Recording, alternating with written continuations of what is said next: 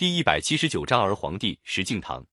唐明宗在位的时候，他手下有两员大将，一个是他儿子李从珂，一个是他的女婿河东节度使石敬瑭。两个人都骁勇善战，但又互不服气。到了李从珂做了后唐皇帝以后，两人终于闹到公开破裂的地步。李从珂派了几万人马攻打石敬瑭所在的晋阳城，石敬瑭抵挡不了，晋阳十分危急。有个谋士桑维汉给他出个主意，要他向契丹人讨救兵。那时候耶律阿保机已经死去，他的儿子耶律德光接替了契丹国主的位子。桑维汉帮石敬瑭起草了一封求救信给耶律德光，表示愿意拜契丹国主做父亲，并且答应在打退唐军之后，把雁门关以北的燕云十六州土地献给契丹。石敬瑭的投降活动遭到他的部将的反对。部将刘知远说：“您向契丹求救，称臣还说得过去，拜他做父亲未免过分。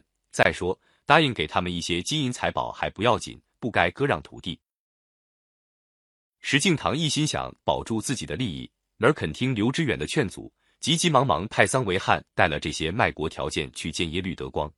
耶律德光本来想向南扩张土地，听到石敬瑭提出这样优厚的条件，真是喜出望外，立刻派出五万精锐骑兵去救晋阳。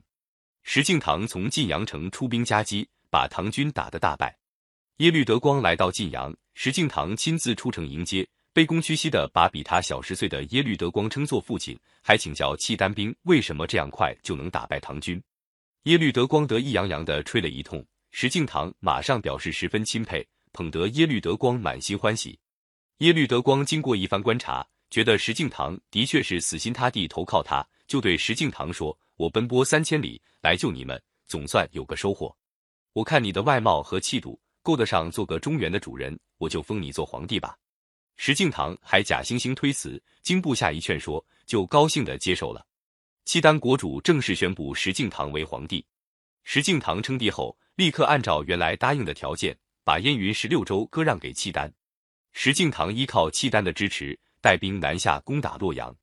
唐末帝李从珂接连打了几次败仗，被契丹的声势吓破了胆，意志消沉，成天边喝酒边哭泣，等待灭亡，哪还有反抗的勇气？石敬瑭的兵还没进洛阳，唐末帝已经在宫里烧起一把火，带着一家老少投在火里自杀了。石敬瑭攻下洛阳，灭了后梁，正式做了中原的皇帝，国号叫晋，建都变，这就是后晋高祖。石敬瑭对契丹国主耶律德光感恩戴德，向契丹上奏章，把契丹国主称作父皇帝，自己称儿皇帝。除了每年向契丹进贡帛三十万匹外，逢年过节还派使者向契丹国主。太后、贵族大臣送礼，那些人一不满意，就派人责备石敬瑭。石敬瑭总是恭恭敬敬，赔礼请罪。晋朝使者到了契丹，契丹官员傲气十足，说了许多侮辱性的话。使者受了气，回到汴京，把这些事传了开去。朝廷上下都觉得丢脸，只有石敬瑭毫不在乎。石敬瑭靠契丹的保护，做了七年可耻的儿皇帝，病死了。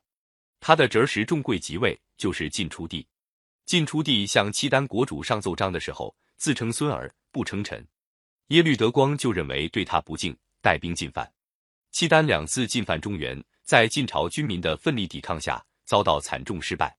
但是到了最后，由于汉奸的出卖，契丹兵打进汴京，晋出帝当了俘虏，被押送到契丹，后晋就灭亡了。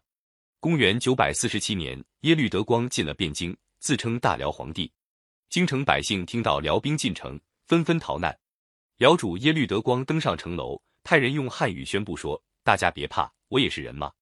我本来并不想来，是汉人引我们进来的。我一定会让你们的生活过得更好些。”话虽然这样说，但是做的又是一套。他纵容辽兵以木马为名，到处抢劫财物，叫做打草谷，闹得汴京、洛阳附近几百里地方成了没有人烟的白地。他又命令晋国官员搜刮钱帛。不论官员百姓，都要献出钱帛劳军。中原的百姓受不了辽兵的残杀抢掠，纷纷组织义军反抗辽兵，少的几千，多的几万。他们攻打州县，杀死辽国派出的官员。东方的起义军声势浩大，攻下了三个州。耶律德光害怕了，跟左右侍从说：“想不到中原人这样不容易对付。”过了一段时期，他把晋朝官员召集起来，宣布说：“天气热了。”我在这里住不惯，要回到上国去看望太后了。辽兵被迫退出中原。但是被石敬瑭出卖的燕云十六州仍旧被契丹贵族占领，成为后来他们进攻中原的基地。